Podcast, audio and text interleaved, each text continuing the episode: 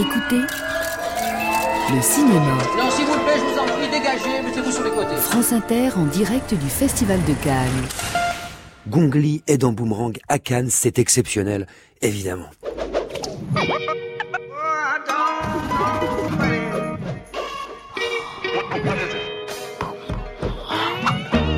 Vous vous sentez représenté, vous, dans vos singularités, dans vos identités, dans vos histoires? Je vous pose la question parce que je me suis souvenu hier de ce texte de Ralph Ellison en 1952 qui s'appelle Homme invisible pour qui chantes-tu Le tout début de ce livre, la première page même, c'est l'une des plus fortes que j'ai jamais lues sur ce que c'est que de ne pas être représenté justement, que d'être invisible en tant que noir en l'occurrence, mais pourquoi pas en tant que femme, en tant qu'homosexuel, qui que vous soyez. Il écrit Ralph Ellison, je suis un homme qu'on ne voit pas, rien de commun avec ces fantômes qui hantaient Edgar Poe, rien à voir non plus avec les ectoplasmes de vos productions hollywoodiennes, je suis un homme réel, de chair et d'os, de fibres et de liquide, on pourrait même dire que je possède un esprit, je suis invisible, comprenez bien, simplement parce que les gens refusent de me voir. Quand ils s'approchent de moi, les gens ne voient que mon environnement, eux-mêmes, ou des fantasmes de leur imagination. En fait, tout et n'importe quoi, sauf moi. En fait, cette invisibilité dont je parle est due à une disposition particulière des yeux des gens que je rencontre. Je ne me plains pas, je ne proteste pas non plus, mais il vous arrive souvent de douter réellement de votre existence, vous savez. Vous vous demandez parfois si vous n'êtes pas simplement un fantôme dans l'esprit d'autrui. Ralph Ellison, 1952. Boomerang, spécial Cannes. Pourquoi parler de cinéma encore? Il fait tellement beau, il y a tellement de soleil, les femmes sont tellement jolies. France Inter, Augustin Trapenard. Bonjour à tous, bienvenue dans Boomerang à Cannes. Mon invité d'aujourd'hui est une grande comédienne chinoise, singapourienne depuis un peu plus de dix ans, qui s'est illustrée à travers des rôles complexes, ses performances dans Épouse et concubine, mais aussi dans Le Sorgho Rouge, Vivre, Coming Home de Yang Zimu, ou encore 2046 de Wong Kar Wai, Mémoire d'une geisha au Miami Vice, en ont fait l'une des ambassadrices du cinéma asiatique. Dimanche, on lui décernait le cinquième prix Women in Motion, qui récompense chaque année une personnalité dont le travail a contribué à promouvoir la cause des femmes. Bonjour, Gongli. Bonjour. Merci beaucoup d'être avec nous euh, ce matin.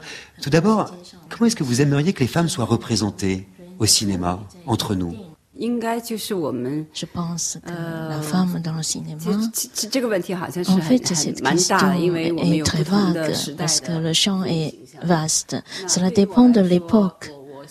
Pour moi, j'espère que je peux vraiment montrer que la femme est résistante, qu'elle persiste et qu'elle continue. Mais petite, quand il vous arrivait d'aller au cinéma, à quel rôle est-ce que vous aviez l'impression qu'étaient réduites les actrices? en Chine, en fait, dans les années 70-80, à l'époque, le cinéma chinois donnait une image. Et donc, c'était un modèle pour moi. Ma mère était de cette époque. Elle était jeune. Elle est une mère grandiose. Elle m'a donné son influence. Ensuite, euh, nous avons eu une équipe formidable. C'est le volleyball féminin qui a vraiment eu des- du succès mondial. Trois fois prix numéro un du monde, championne du monde, trois fois de suite. C'était vraiment impressionnant. C'était des modèles pour nous. C'est un sujet sur lequel vous avez toujours été sensible. Euh, Gong Li, euh, il y a plus de 20 ans, on vous a proposé de jouer une James Bond girl et vous avez refusé. Pourquoi donc? Hmm. Oui, en effet, j'avais refusé. parce que je pensais que pour être James Girl, 她的她的她的形象是 or 非常 Bond 美丽的 Girl, 非 c'est 常温 une 柔 belle 的 femme 但是我总 douce. 是觉得可 Mais 能 pour 我 moi, 在 je 里面 pense 不会发 que 挥得 je 很 ne 好 pourrais pas 因为她没 m'exprimer 有给 comme 我 je 太多 voudrais 的 parce que 能 je 量 n'ai 跟 pas 太多的 beaucoup 力量 de 在里面 place euh, 呃 ou 我 pas 只是 beaucoup 一个在里 d'énergie 面只是一个 dans 跟 un 随 film. 者 Je serais 所以我 simplement 我觉得可 une 能 qui 以后 suit. 如果他们以后 Donc, 的 euh, si ils ont un script meilleur euh, qui change ce rôle de la femme, je suis sûre que je pourrais travailler avec eux. Mais à l'époque, vous savez, en tant que follower, j'étais pas vraiment très enthousiaste et je voulais attendre. C'est pour ça que j'avais refusé. Alors, qu'est-ce que ce serait un grand rôle de femme pour vous? Euh, un grand rôle pour une femme. En fait, il n'y a pas de rôle grand ou petit, parce que dans beaucoup de films, je joue des femmes simples, très ordinaires, banales. Et donc, il faut exprimer ce que la femme peut être dans la société, peut être reconnue une femme doit être reconnue dans la société. Face à une difficulté, comment est-ce que la femme peut être résistante, continuer à garder ses principes, à être fidèle à soi-même. Je demandais à ma mère lorsque je suis allée euh, à l'examen à la fac, j'ai dit pourquoi est-ce qu'au recrutement, vous savez à l'époque en 85, il y avait que huit places pour les femmes. 13 places pour les hommes. En 1985, pour toute la Chine, 8 places de femmes, 13 places d'hommes. J'ai demandé à ma mère pourquoi ce n'est pas égal. Pourquoi c'est pas 13 et 13, 13 hommes et 13 euh, femmes. Pourquoi c'est 13 hommes et seulement 8 femmes? Ma mère m'avait dit, peu importe, t'en fais pas, c'est trop compliqué pour toi. Donc, je peux dire que l'homme et la femme sont différents. Et ma mère m'a dit, la différence est le sexe.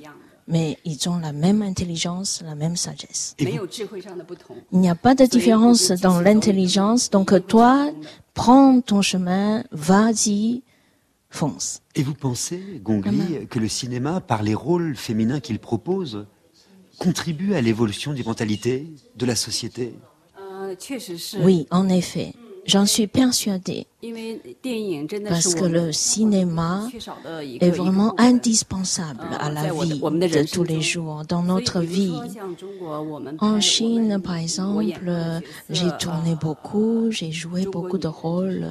Et la femme dans Ju, c'est une femme chinoise en français, et aussi le retour donc c'est vraiment des femmes de vie de tous les jours et qui ont pris, appris à se connaître. Vous qui êtes une grande cinéphile, euh, Gongli, vous avez d'ailleurs fait partie du jury du 50e Festival de Cannes. Est-ce qu'il y a eu des personnages féminins qui ont pour vous été des modèles, des modèles d'émancipation, de liberté, de puissance au cinéma? 哦哟，这个这个其实太多了，非常多，其实我呃很多，其实我自己很喜欢。En fait, j'aime beaucoup les rôles que j'ai eus dans Qiuju, une femme chinoise, parce que c'est une femme ordinaire, une paysanne, mais vraiment très très très simple. Mais elle a continué, continué à se battre pour avoir des procès, pour être respectée. Pour cette carrière, Gongli, vous vous êtes vu décerner le cinquième prix Women in Motion après Jane Fonda, Suzanne Sarandon, Isabelle Huppert, entre autres, pour avoir fait avancer la cause des femmes. En quoi est-ce que vous avez eu le sentiment d'avoir contribué à ça, vous? Lorsque j'ai été euh, informée de ce prix, j'étais vraiment très émue parce que ce prix, cinquième euh, prix, cinquième édition qui m'a été décernée. Je me suis dit, quelles sont mes qualités pour être ici primée et rémunérée par ce prix? J'y ai réfléchi et je pense que je n'ai pas beaucoup de qualités pour mériter ce prix. J'ai pensé et je me suis dit que je pense que j'ai persévéré. Donc c'est la persévérance chez moi qui est une grande qualité. En fait, j'ai besoin d'un monde personnel très simple. Je n'ai pas besoin du luxe, d'un environnement luxueux pour pour m'envelopper. J'ai besoin de mon espace personnel très très pur, simple, et je vais juste jouer, jouer le cinéma pour être moi-même. Je ne vais pas aux shows télévisés, je ne vais pas des activités euh, extraordinaires, je vais juste être acteur. Je pense que c'est la persévérance d'une femme dans le cinéma. Chaque femme, chaque personne doit persévérer et continuer à obtenir ce qu'elle veut. C'est vraiment intéressant de, de vous entendre aujourd'hui, parce que vous le savez, depuis l'affaire Weinstein et l'essor du mouvement MeToo, on a beaucoup parlé de féminisme, mais très souvent seulement à travers le prisme d'une approche européenne, américaine, occidentale. Quel impact ce mouvement a-t-il eu en Chine? Parce qu'on a parlé de grandes répercussions. Je pense qu'en Chine, euh, depuis l'ouverture et les réformes, la femme chinoise a plus de place donc dans le travail, dans le cinéma, il y a beaucoup de femmes qui ont obtenu les rôles qu'elles veulent. Elles ont même créé des sociétés pour avoir euh, leur business. Donc elles ont des affaires. Donc en Chine, je pense qu'on a plus de respect pour la femme. Et je suis euh, et j'espère qu'avec ce prix, je peux aussi mener un changement la femme. Vous êtes né un an après le début de la révolution culturelle. À votre avis, et de ce qu'ont pu vous raconter euh, euh, vos grands-mères, votre mère, qu'est-ce que cet événement a changé pour les femmes, pour le statut de la femme en Chine? Après ma naissance, j'ai déjà ressenti dans ma famille, c'est ma mère qui était, qui tenait le pouvoir, en fait, qui portait la culotte, si je puis dire. Donc en Chine, dans chaque famille, dans la tradition, c'est toujours la mère qui est importante, qui est au centre d'une famille. Donc, euh, euh, dans ma famille, mes parents étaient professeurs de faculté, d'université. Donc, dans un milieu culturel, on avait une égalité entre l'homme et la femme. En Chine, à l'époque de Mao Zedong, c'était déjà le respect de la femme. Celle qui n'est pas forcément dans le respect dans cette émission, peut-être que vous la connaissez, Gong, c'est la culture et son actualité peu engagée qui, disons les choses franchement, n'en a rien à faire de personne à part de sa petite personne. Que se passe-t-il donc aujourd'hui? C'est le rendez-vous des amoureux des livres. Les Assises internationales du roman, c'est un festival de littérature contemporaine.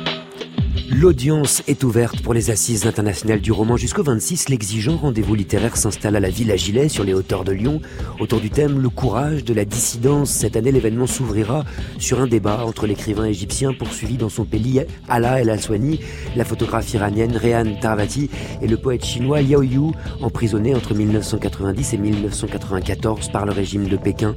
Dans le reste du programme, 50 auteurs venus de 20 pays, dont Maïlis de Kiranga, l'italien David Enya ou le colombien Santiago Santiago Gamboa, allez là. La nuit au musée. Il ne nous reste plus qu'à vous souhaiter une agréable visite. Carton plein pour la nuit des musées, la 15e édition de la manifestation européenne qui s'est tenue ce week-end a encore une fois réuni près de 2 millions de visiteurs en France. Pour l'occasion, plus de 1300 lieux dans l'Hexagone avaient ouvert leurs portes gratuitement au public. À Paris, le Louvre a accueilli plus de 16 000 personnes, tandis qu'en région, le musée des Confluences à Lyon a fait le plein avec 7 000 visiteurs, de même que le musée des Augustins à Toulouse, Pépouze.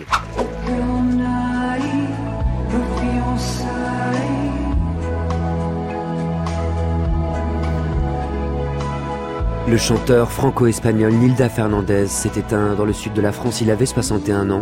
Globetrotter et pris de liberté, de bohème. Il s'était fait connaître dès la fin des années 80 avec des chansons comme Madrid Madrid ou Nos fiançailles. En marge de l'industrie du disque, par volonté d'indépendance, Nilda Fernandez avait notamment été sacrée révélation des victoires de la musique en 1991. Par la suite, inarrêtable bourlingueur, il avait tourné aux États-Unis, au Mexique, au Chili, à Cuba, en Argentine et entre Paris et Barcelone en roulotte. Hasta la vista, Nilda. Bon Simon, va falloir me le vendre ce film, hein. Trouver des gimmicks, des phrases chocs. Quel genre? Bah genre, euh, genre, euh, euh, des phrases chocs quoi. Quel genre? Genre des phrases chocs. Phrase choc et film chic. Aujourd'hui sur la croisette, on attend l'entrée en compétition des frères multipalmés Jean-Pierre et Luc Dardenne avec le radical jeune Ahmed dont ils viendront nous parler demain à ce micro. L'américain Ira Sachs montrera Frankie, une affaire de famille intimiste et solaire avec Isabelle Huppert. Mais notre événement canoë à nous, s'il ne pleut pas, ce qui n'est pas gagné, ce sera la projection en avant-première mondiale de Oh les filles au cinéma de la plage, documentaire électrique sur nos flamboyantes chanteuses françaises signées François Armanet et Bayon, You Go Girls. La comédienne chinoise Gong Li, invitée de Boomerang ce matin à Cannes pour ce festival dont vous êtes une habituée. Li, on se souvient de la Palme d'Or, Adieu ma concubine, de Vivre ou de Coming Home, présenté hors compétition il y a cinq ans. Quels souvenirs, quelles images est-ce que vous gardez de votre tout premier festival, tiens C'était quand? Et qu'est-ce qui s'est passé? La première fois à Cannes, j'étais peureuse parce que à l'époque, en Chine, il n'y avait pas de tapis rouge pour les gens du cinéma et le cinéma où les personnages du cinéma n'étaient pas extraordinaires ou vénérés.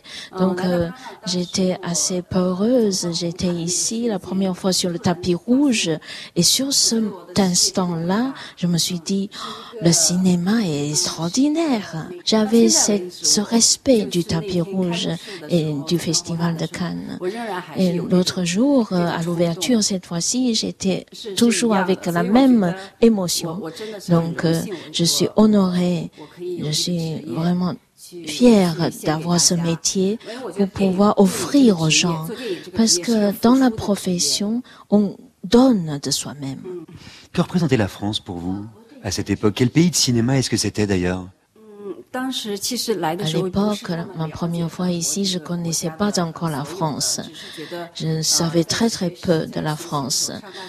Lorsque j'étais à la faculté, j'avais appris l'histoire de la France. Et une fois en France, je me suis dit, mais c'est vraiment un grand musée, la France. Il est extraordinaire, très riche, splendide. J'ai pas besoin d'aller à beaucoup de musées, parce que ici, c'est le musée lui-même. La France est un pays qui, par le Festival de Cannes, notamment, est une vitrine du cinéma mondial et notamment du cinéma chinois. Quel rôle ce festival joue-t-il dans le rayonnement du cinéma chinois, à votre avis d'ailleurs? En Chine, le public attache beaucoup d'importance à chaque festival de Cannes tous les ans parce qu'ils attendent les meilleurs films qui sortent de Cannes. Et tous les films qui sont récompensés à Cannes sont très très vus en Chine. Cette année, il y a un film chinois qui est en compétition officielle. Il s'agit du Lac des oies sauvages de Diao Yan, le réalisateur du thriller glaçant Black Coal qui nous plongeait dans une Chine plus sombre que jamais. On retrouve également un premier film, Summer of euh, Shangsha, de Zhu Feng, ainsi que Nina Wu de Midi Z, dans la section Un certain regard. Que vous inspire, Gongli, cette nouvelle génération de cinéastes d'un pays très riche par son septième art? En fait, ces gens représentent le cinéma chinois. C'est aussi simple que cela. Ils ont donné leurs meilleures œuvres, ils apportent avec eux leur travail et ils vont se faire, ils vont faire développer le cinéma chinois. Nous avons un grand public, vous savez, et donc euh, une grande population. Maintenant, il y a plus de millions de cinémas en Chine, de salles qui sont très très donc euh, fréquentées. Donc euh, le festival de Cannes est vraiment une vitrine qui attire le public chinois. Mais qu'est-ce que c'est, en fin de compte, un bon film pour vous? Un bon film. Est le film qui peut m'émouvoir, me toucher, qui peut vraiment toucher le fond de moi-même. Pour autant, le, cinéma chinois que vous représentez ici à Cannes depuis tant d'années, et par votre trajectoire, Gongli, est-ce que c'est le cinéma qui rencontre le plus de succès en Chine? Est-ce que ce sont les films qui fonctionnent le mieux en Chine? Je vous pose la question parce que effectivement, l'industrie du cinéma chinois est l'une des plus puissantes au monde. Et ce que l'on voit à Cannes, bah, c'est pas forcément représentatif de l'ensemble de la production cinématographique. Hmm, en fait, le cinéma chinois actuellement va vers euh, un carrefour parce que il y a des gens de différentes générations qui vont au cinéma. Il y a beaucoup de jeunes maintenant qui cherchent la mode et vont au cinéma. Mais les jeunes, ils choisissent les blockbusters, etc. ou quelque chose qui fait rigoler pour qu'ils puissent se relaxer. Donc, ils cherchent pas vraiment des émotions ou bien de la tristesse, de la douleur. Alors que au Festival de Cannes, les films qui sont primés, récompensés, ont une signification qui, lorsqu'on finit le film, on apprend quelque chose parce qu'il y a une euh, leçon ou une trace qui est laissée sur nous. Et il ne faut pas qu'on soit mal orienté. Il faut donner une direction au public. En Chine, on a besoin de bons films pour avoir une bonne direction et il faut que des gens du cinéma parlent pour que les gens comprennent. La question, c'est évidemment à quel prix? À Cannes, on a pu voir des films qui n'hésitaient pas à interroger certains aspects, certaines dérives de la société chinoise. Pour vous, Gongli, dans quelle mesure ce cinéma est un miroir de la réalité? Oui, le cinéma reflète la vérité, la réalité. Peu importe l'époque, parce qu'on raconte une histoire de l'homme, des gens, de la vie, des personnes, le mal, le bien, la beauté, la laideur. Le public doit avoir une notion que dans la vie, il y a du bien et du mal, il y a des rires et des pleurs. Donc, il y a aussi la pression, il y a des films qui font mal, qui donnent des sentiments plus négatifs. Il n'y a pas toujours des choses amusantes, mais il y a aussi des leçons à apprendre pour résoudre des problèmes dans la vie parce qu'il y a des gens qui nous ressemblent et qui reflètent cela aussi. Nous avons des films différents. C'est pour ça que je pense que le public chinois doit apprendre à accepter la différence dans le cinéma. Il n'y a pas que des films qui font rigoler ou qui tuent ou qui euh, ont des euh, dessins animés, des actions à la dessin animé. C'est une mauvaise orientation des jeunes et du public en général. On va reparler évidemment de cinéma, de miroir, de rôle, de femmes juste après un hymne de liberté et d'émancipation avec les Destiny's Child. On ne se prive rien cette année à Cannes, Independent Women en 2000. Vous êtes sur France Inter avec Gongli, vous écoutez Boomerang et vous avez bien raison, tiens. Question, tell me what you think about me. I buy my own diamonds and I buy my own rings. Only ring your celly when I'm feeling lonely. When it's all over, please get up and leave. Question, tell me how you feel about this. Try to control me, boy, you get dismissed. Pay my own condo and I pay my own bills. Always 50 50 relationships. The shoes on my feet, I bought the clothes I'm wearing.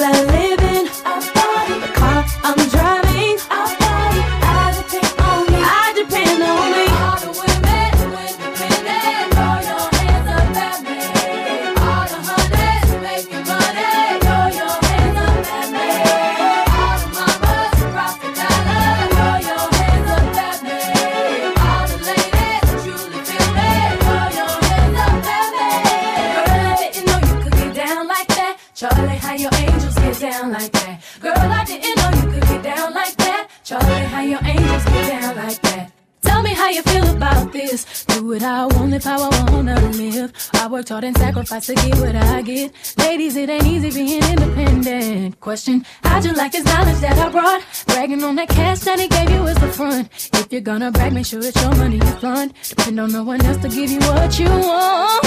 Shoes on my feet.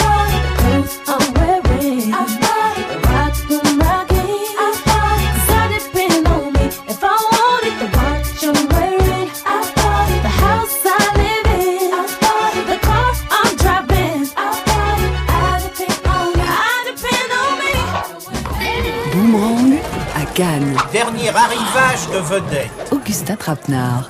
Elle est si chaleureuse qu'on est obligé de lutter contre l'envie de se rouler en boule à ses pieds avec l'espoir qu'elle vienne nous gratter les chines, nous chatouiller derrière l'oreille ou nous régaler d'un petit bout de gras quelque part entre notre mère spirituelle, notre amoureuse de lycée et grand-mère feuillage, longue chevelure noire, visage rond, sourire enchanteur d'une élégance rare. Ce matin la comédienne Gongli, invitée de Boomerang pour le prix Women in Motion qui vient de lui être décerné. Et c'est l'occasion de revenir sur un parcours de cinéma mais aussi peut-être un parcours tout court. À quoi ressemblait la Chine de votre enfance, Gongli Quand j'étais enfant, c'était juste à la fin de la révolution culturelle. Mes parents étaient déjà dans une usine, parce qu'avant ils étaient professeurs, comme je vous avais dit. Ils étaient professeurs, mais pendant la révolution culturelle, les écoles étaient fermées. Ils étaient envoyés à l'usine. Je me souviens que lorsque j'étais née, ils étaient encore à l'usine. Donc, après la fin de la révolution culturelle, quelques années après, mes parents sont retournés à l'université parce que l'université réouverte continuait à recruter des étudiants. J'étais enfant et je ne comprenais pas que veut dire aller à l'école, apprendre. Je ne comprenais pas parce que l'école, il n'y avait pas de jardin d'enfants à l'époque. Donc, je devais apprendre à être indépendante en absence de mes parents. J'ai trois grands frères et une grande sœur. Donc, pendant mon enfance, mon frère de 17 ans et ma sœur de 16 ans, ils avaient déjà euh, été renvoyés à la campagne. Et quelle place est-ce qu'on accordait aux arts à l'époque, et en particulier dans votre éducation, dans votre famille? À l'époque, en Chine, tout le monde, toutes les semaines, il y avait une projection de films. Et en plein air, vous savez. Si vous êtes dans les environs de l'université, il y a une salle de cérémonie et toutes les semaines, il y a une projection de films. À l'époque, les films étaient une, euh, une fabrique de cinéma qui était de l'armée et aussi que des fabriques nationales, bien sûr. Donc, toujours des histoires de héros des histoires héroïques et on voulait être des héros lorsque on avait vu ces films. C'était une énergie positive, je dois dire, une énergie positive. Ma mère et mon père euh, prenaient part à des représentations. Ils devaient faire des représentations, chanter, euh, jouer le tambour chinois, et donc moi aussi j'avais appris. Et j'ai été influencée par mes parents. Bah oui, parce que d'ailleurs, il paraît que vous vouliez devenir chanteuse, Gongli. Comment est née votre vocation de comédienne? Oui, en effet, je voulais être chanteuse. En Chine, à l'époque, les écoles pour former les chanteurs préféraient les grosses voix, très aiguës, très fines, et ils trouvaient que j'avais une voix trop grave. Et donc, ils avaient dit, non, tu n'es pas adapté. On a besoin de soprane. Vous êtes plutôt mezzo ou bien donc une voix plus grave. Donc, si vous voulez être enseignant, vous ne pouvez pas enseigner les les élèves avec une voix fine et haute. Donc, j'avais raté mon examen, mais je suis contente que je l'avais raté. Il y a eu l'Académie centrale d'art dramatique de Pékin. Par la suite, on est à l'époque au milieu des années 80. Quels textes, quels auteurs est-ce qu'on vous fait travailler on apprenait Shakespeare. On apprenait Shakespeare, oui. Et Gongli, vous n'aviez pas encore terminé votre cursus quand vous avez rencontré le réalisateur Zhang Yimou, avec qui vous avez collaboré sur près d'une dizaine de films. Qu'est-ce qu'il vous a appris, lui? J'étais en première année de l'université lorsque je l'avais rencontré. L'école m'avait permis d'aller tourner parce qu'on avait deux, mois de vacances d'été. Et donc mes profs m'avaient dit oui, vas-y, c'est les vacances. Je n'étais pas très attirée par le cinéma à l'époque parce que je préférais le théâtre. Mais la première fois que vous avez dû bouger, justement, parler, jouer devant une caméra de cinéma, qu'est-ce que vous avez ressenti? 呃，其实当时没有任何因为。En fait, je peux me concentrer facilement. Lorsque je suis dans le rôle, j'oublie complètement tout ce qui est autour. Je ne vois pas la caméra, je ne vois pas les gens. Donc, je n'avais pas trop de mal à entrer dans un rôle. Par contre, tourner un film, ce n'est pas comme le théâtre, parce que au théâtre, c'est du début jusqu'à la fin, alors que le film part du milieu ou bien commence par la fin, et après ça revient au début. Et dans ma tête, j'étais pas prête à avoir ces euh, différences de temps. Et comme ça, le réalisateur m'avait appris comment à comprendre. Peu importe euh, si c'était au début, au milieu, à la fin, on doit toujours se concentrer et entrer dans le rôle. Il reste que cette collaboration avec Zhang Yimou a donné des films absolument extraordinaires. Le dernier film que vous avez tourné avec lui s'appelle Coming Home.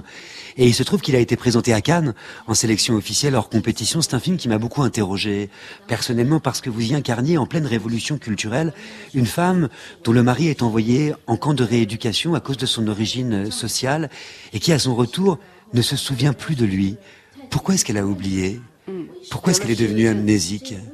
À votre avis, cette femme En fait, amnésie de cette femme, ça peut être dû à beaucoup de choses, parce qu'elle avait attendu trop longtemps, elle a eu des chocs.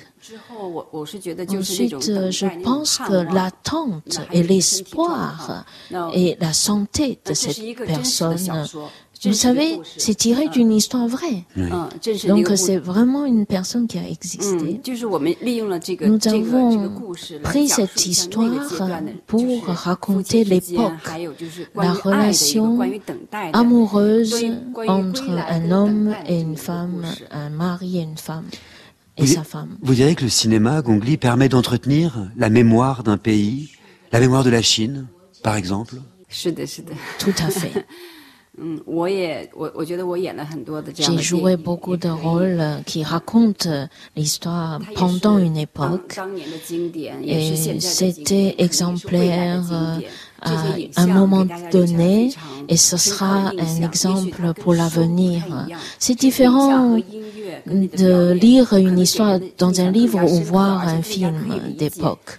Parce que avec les images, les gens peuvent mieux saisir ce qui s'est passé et je suis honorée d'avoir pris part. À certains films qui sont formidables. Mais encore faut-il être libre de pouvoir dire ce qu'on pense dans un pays où les films sont toujours soumis à un comité de censure. Qu'est-ce qu'il en est aujourd'hui Vous qui avez pendant plusieurs années occupé des fonctions politiques, hein, en tant que membre de la Chambre consultative du Parlement chinois, le cinéma est-il plus libre? Dans chaque pays, dans chaque pays, il y a un régime propre à son pays. La Chine a son régime. Nous voulons que notre art puisse se développer mieux. En Chine, notre gouvernement a une censure, mais c'est à travers des mesures. Ce qui est important, c'est que le film n'est pas encore euh, mis dans des catégories en Chine. Nous n'avons pas le niveau euh, adapté aux enfants, etc. On n'a pas ce niveau.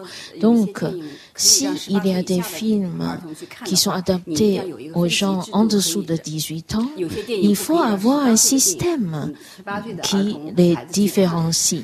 Parce qu'il y a des films qui ne sont pas adaptés aux enfants. C'est pour ça que la censure, euh, en fait, c'est un examen des films, de leur contenu. Mais je vous pose aussi la question, parce que vous avez été, à une époque, Gongli, une figure du cinéma contestataire, avec les films de Zhang Yimou notamment. Dans quelle mesure la parole de l'artiste est-elle libre aujourd'hui en Chine Vous qui, par ailleurs, avez abandonné la nationalité chinoise au profit de la nationalité singapourienne. Alors d'abord la nationalité, parce que ça n'a rien à voir. Mon mari est singapourien. Quand je me suis mariée, je suis devenue singapourienne. Donc c'est simplement par le lien de En Chine, le système s'est ouvert, mais l'examen des films doit continuer parce qu'en Chine, il y a énormément de gens, c'est une grande population. Donc, si on veut changer la perception du cinéma et si on a un système de catégories et de niveaux, d'adaptation, je pense que c'est bien. Ce que je ne veux pas, c'est que les enfants voient des films violents sans en être avertis. Ça, je veux pas voir. Qu'est-ce que ça veut dire pour vous être libre, en fin de compte? C'est ma dernière question, Gongli. La liberté, c'est une liberté relative. La liberté n'est pas absolue. Je dois dire que pour un occidental, un européen, un français, celui que je suis, il est absolument fascinant de vous entendre ce matin. Merci infiniment, Gongli.